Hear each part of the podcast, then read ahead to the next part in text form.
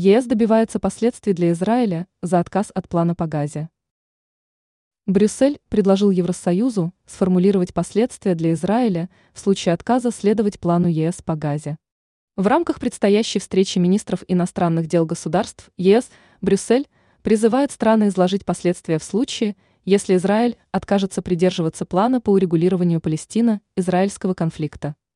Об этом сообщает издание Financial Times, ссылаясь на документ, распространенный в преддверии встречи глав МИД ЕС в понедельник. В обнародованном документе указано, что страны ЕС должны определить последствия, которые связаны с участием или неучастием в предложенном ими мирном плане, включающем создание государства для Палестины и взаимно суверенных выборов.